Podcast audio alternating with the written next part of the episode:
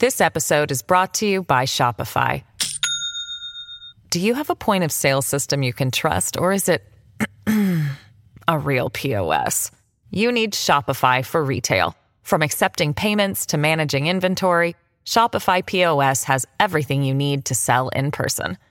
Go to shopify.com slash system, all lowercase, to take your retail business to the next level today. That's shopify.com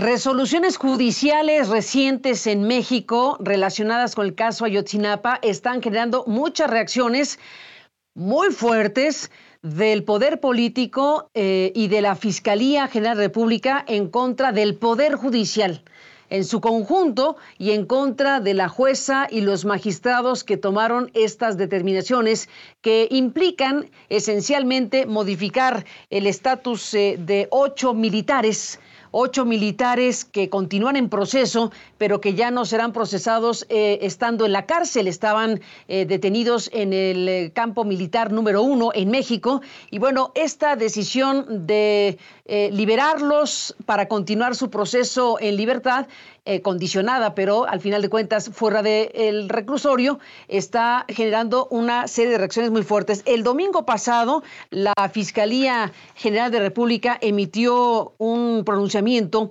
eh, atípico por el tono, por las frases, por la manera en que se refiere al Poder Judicial, a medios de comunicación y a otros actores, en donde rechaza tajantemente la determinación de la jueza eh, del segundo distrito del proceso penales federales en el Estado de México y de magistrados del Tribunal Colegiado correspondiente, que bueno, pues eh, en una secuela procesal absolutamente cuestionable para los derechos y la protección de las víctimas, dice la Fiscalía, le fueron concedidas ventajas indebidas a quienes no lo merecen y desconocieron resoluciones de jueces que determinaron prisión preventiva justificada para estos ocho miembros de las Fuerzas Armadas, quienes fueron acusados de delitos graves en el caso Ayotzinapa. Esta es una parte de lo que dice esta comunicación de la Fiscalía, que también, bueno, arremete contra medios de comunicación, habla de distorsión mediática que se ha venido repitiendo de manera constante y progresiva durante los últimos años y que lo que ha demostrado la persecución y la descalificación injusta de los medios que así han actuado, entre otras cosas, es lo que dice la Fiscalía General encabezada por el doctor Alejandro Gertz Manero en México. Viene la postura del gobierno mexicano a través de gobernación, en donde coincide informa que coincide y suscribe la postura y manifestación de la Fiscalía General de la República respecto a la decisión de esta jueza y de los magistrados, eh, quienes ordenaron que ocho militares vinculados al caso Ayotzinapa llevaran su proceso en libertad. Viene una serie de afirmaciones eh, graves en contra del Poder Judicial. Me detengo en uno de los párrafos. Dice el gobierno mexicano eh, de López Obrador a través de su secretaria de Gobernación que ahora, sin ningún fundamento legal, ellos mismos, los jueces y magistrados, ordenaron poner en libertad a ocho militares señalados de haber participado en el caso Ayotzinapa con la deliberada intención de favorecer la hipótesis de que el gobierno mexicano protege al ejército y de esta manera seguir socavando el prestigio de una de las instituciones más importantes del Estado mexicano. Y también agrego, para cerrar este amplio preámbulo, que el gobierno de México, a través también de gobernación, emitió una carta que hasta ahora era confidencial, que le envió en diciembre pasado la secretaria de Gobernación, Luisa María Alcalde, a la presidenta de la Corte, Lucía Piña, Norma Lucía Piña Hernández. En esta comunicación que ahora dan a conocer, pues eh, le está eh, refiriendo eh, lo que está por suceder al final de cuentas con estos ocho militares. Em, hay que tomar todo esto con una amplia mirada porque aquí estamos en un contexto de cosas donde el caso Ayotzinapa sucumbe, donde el caso Ayotzinapa está en una crisis de las ya varias crisis que ha vivido a lo largo de su historia. Hemos buscado al director del Centro de Derechos Humanos, Miguel Austín Pro Juárez, que es una de las organizaciones que han estado acompañando y representando a las familias y víctimas de este caso Ayotzinapa, icónico en México. Y estamos frente a esto en donde ustedes también se han pronunciado, pero también tienen un análisis de lo que está haciendo el gobierno y la Fiscalía con estas comunicaciones. Bienvenido, Santiago Aguirre, director del Centro PRO. Gracias por estar en este programa. ¿Qué tal, Carmen? Muy buenas noches y buenas noches también a todo el auditorio. Estamos frente a esto, Santiago, ¿cómo leerlo? Porque aquí, pues, eh, el, énfasis, el volumen, los comunicados eh, tronantes, tanto del gobierno de López Obrador como de la Fiscalía en contra de los jueces por esta determinación que ustedes también critican, pues es de llamar la atención y requiere un análisis. ¿Qué piensas? Claro, Carmen, lo, lo primero que hay que decir es que parte de la tragedia de este caso es la incapacidad de nuestro sistema de justicia, procuradurías, más jueces, para producir verdad, verdad creíble que satisfaga a las víctimas. Y estos casos terminan entonces en disputas entre poderes o entre abogados y la voz de quienes padecen directamente las consecuencias de la violencia poco o nada se escucha. Es un primer nivel de análisis que nos importa mucho dejar establecido desde el Centro PRO.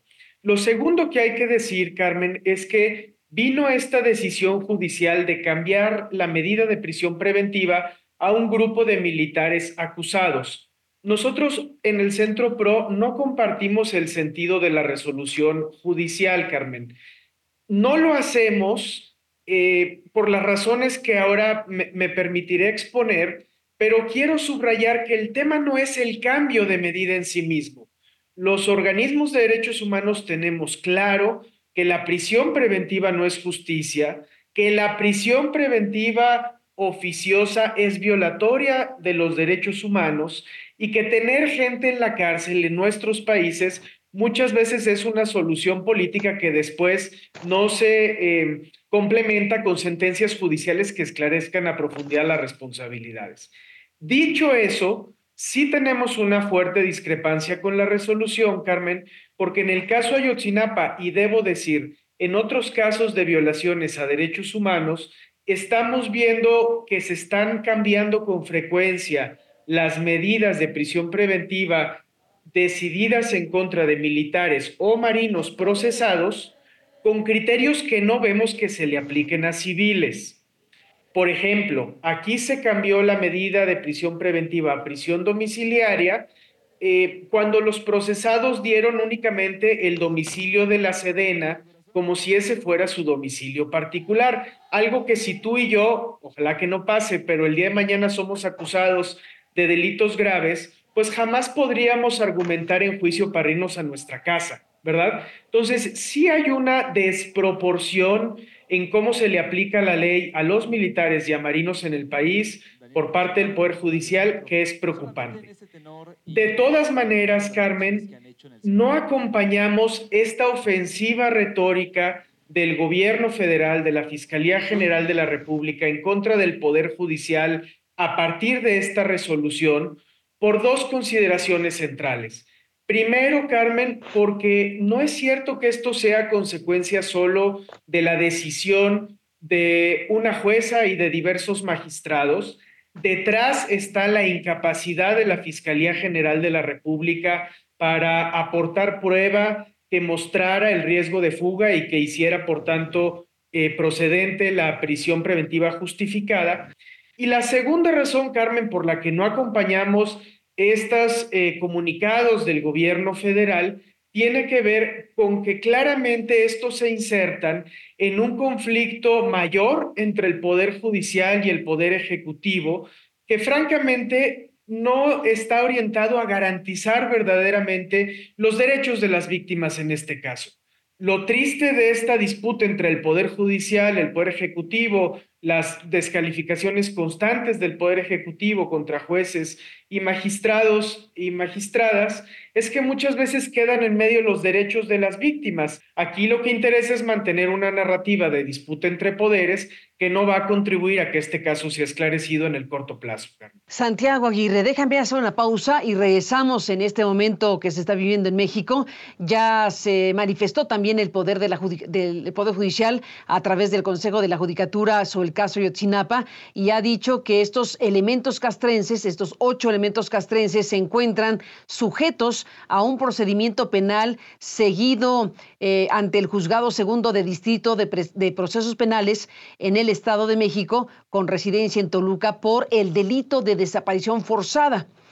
En dicho expediente, previo debate entre las entre las partes, defensa de los imputados y fiscalía, en donde se expusieron los argumentos que consideraron pertinentes para justificar sus pretensiones, se les mantuvo la medida cautelar de prisión preventiva oficiosa, tomando como sustento la naturaleza del delito referido y, la lo preceptuado al respecto por el artículo 19 de la Constitución. Esta es una de las de la, narración que está haciendo eh, precisamente la, eh, judicatura, hasta llegar al punto de, bueno, pues eh, que en lugar de la prisión preventiva oficiosa, las la persona juzgadora impuso eh, medidas cautelares distintas no privativas de libertad. La presentación periódica quincenal los días 1 y 16 de cada mes eh, de los encausados ante el juzgado distrito, la exhibición de una garantía económica por la cantidad de 50 mil pesos mexicanos, la prohibición de salir del país entregando al juzgado en su caso original de su pasaporte, la prohibición de acercarse al lugar de los hechos específicamente a Guerrero y la prohibición de convivir acercarse o comunicarse con víctimas o testigos protegidos siempre que no afecte el derecho de la defensa. Son las medidas por las cuales se cambió, digamos, la prisión por estas medidas cautelares y la explicación que está dando la Judicatura respecto a la actuación de la jueza y los magistrados. Volvemos. Lo que hay es un interés político del Poder Judicial. Se le envió una carta a la presidenta de la Suprema Corte de Justicia advirtiéndole sobre este asunto. Voy a pedirle a la secretaria de Gobernación que el día de hoy dé a conocer esa carta. Y como si le hubiésemos dicho, este, libérenlos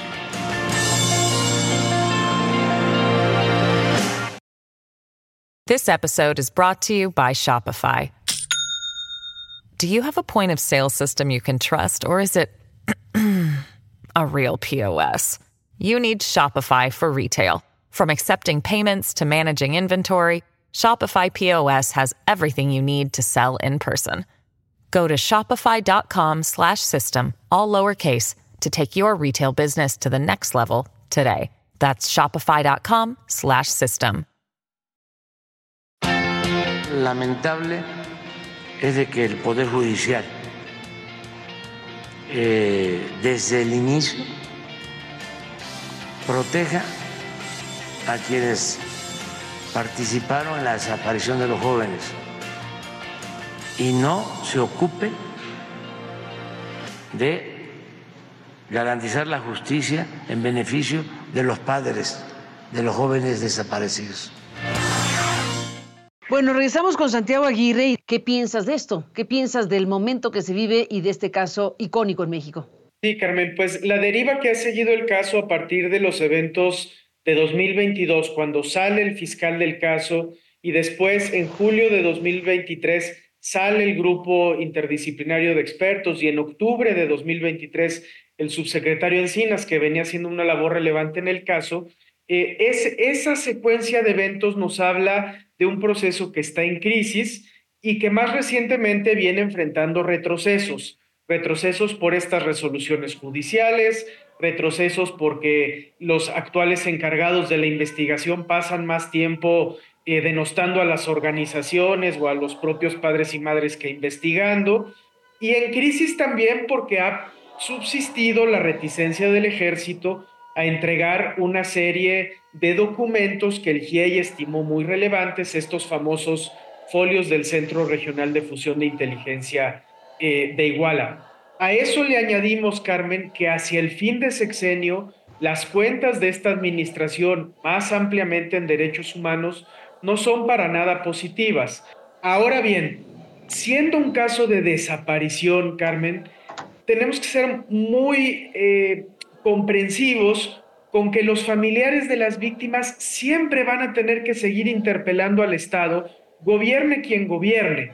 Y por tanto, pese a que el panorama no es optimista, seguramente ahora que vengan las familias el 26 de enero a su evento mensual de protesta, platicaremos con ellos y ellas y seguramente nos pedirán seguir buscando caminos para abrir interlocución con el gobierno y ver qué se puede avanzar en los meses restantes, aunque, insisto, el panorama no es en este tema para nada optimista, Carmen. ¿Qué te dice la carta que se da a conocer eh, de la Secretaría de Gobernación en donde algo que era confidencial, que es una carta a la presidenta de la Corte, pues eh, ahora se da a conocer en este contexto, se envió en diciembre y es un gobierno, el mexicano, que le está solicitando que a la Suprema Corte, que la presidenta de la Corte intervenga en las resoluciones de esa jueza y esos magistrados. ¿Cómo entiendes esto?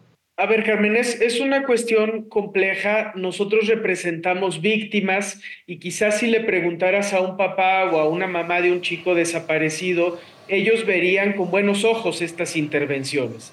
Y seguro también podrá decirse, Carmen, que, eh, digamos, indicaciones como esta del Poder Ejecutivo hacia el Poder Judicial ocurrían todo el tiempo antes de manera informal y siguen ocurriendo, basta con ver cómo se relacionan los gobernadores con los poderes judiciales estatales para estar claros de que eso sucede todo el tiempo en México. De todas maneras, Carmen, reconociendo esos dos elementos, sí es una comunicación impropia porque el Poder Ejecutivo no debería tener esos diálogos con el Poder Judicial para pedir atenciones eh, específicas o diferenciadas en ciertos casos particulares, que además colocan a la presidenta de la Suprema Corte en una posición donde queda sin margen, porque legalmente no está facultada para intervenir en los asuntos que conocen otros juzgados o tribunales colegiados eh, que no están eh, subordinados a ella para efecto de sus decisiones jurisdiccionales. Entonces, e, es una comunicación que desde una óptica de respeto al Estado de Derecho no compartimos, si bien reconocemos que este tipo de intercambios ocurren todo el tiempo en México de manera informal, y si bien nos hacemos cargo también que a ojos de una víctima, pues la sensibilidad puede ser diferente. ¿no? Santiago, déjame hacer una pausa y regresamos en la parte final en esta conversación.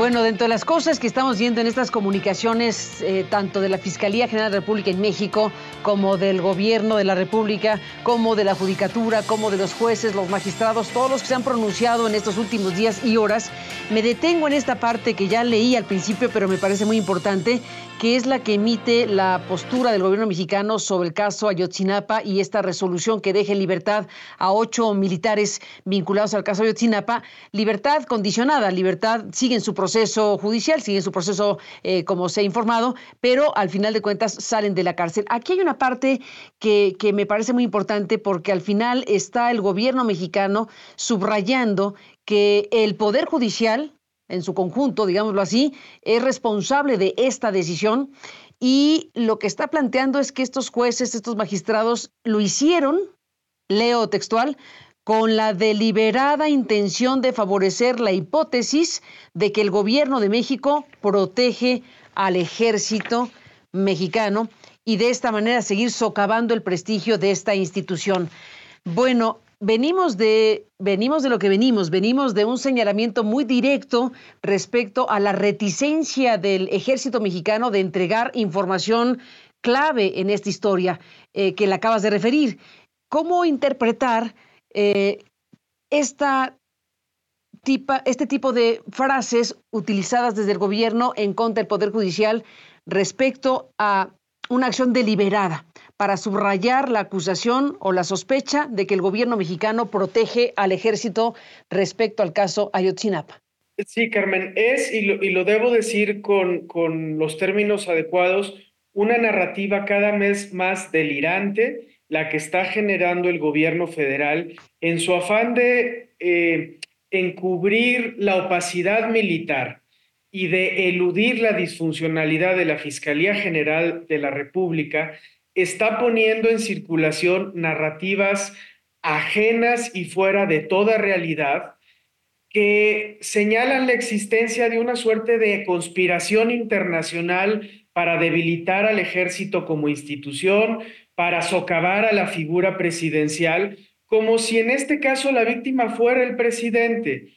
Y, hay que decirlo con claridad, en este caso las víctimas son los familiares de los muchachos desaparecidos, es a ellos a quienes no se les ha respondido y señalarlo no hace parte de ningún complot internacional para vulnerar la soberanía de México, sino que hace parte de un ejercicio elemental cívico de exigencia de rendición de cuentas, de defensa de los derechos humanos.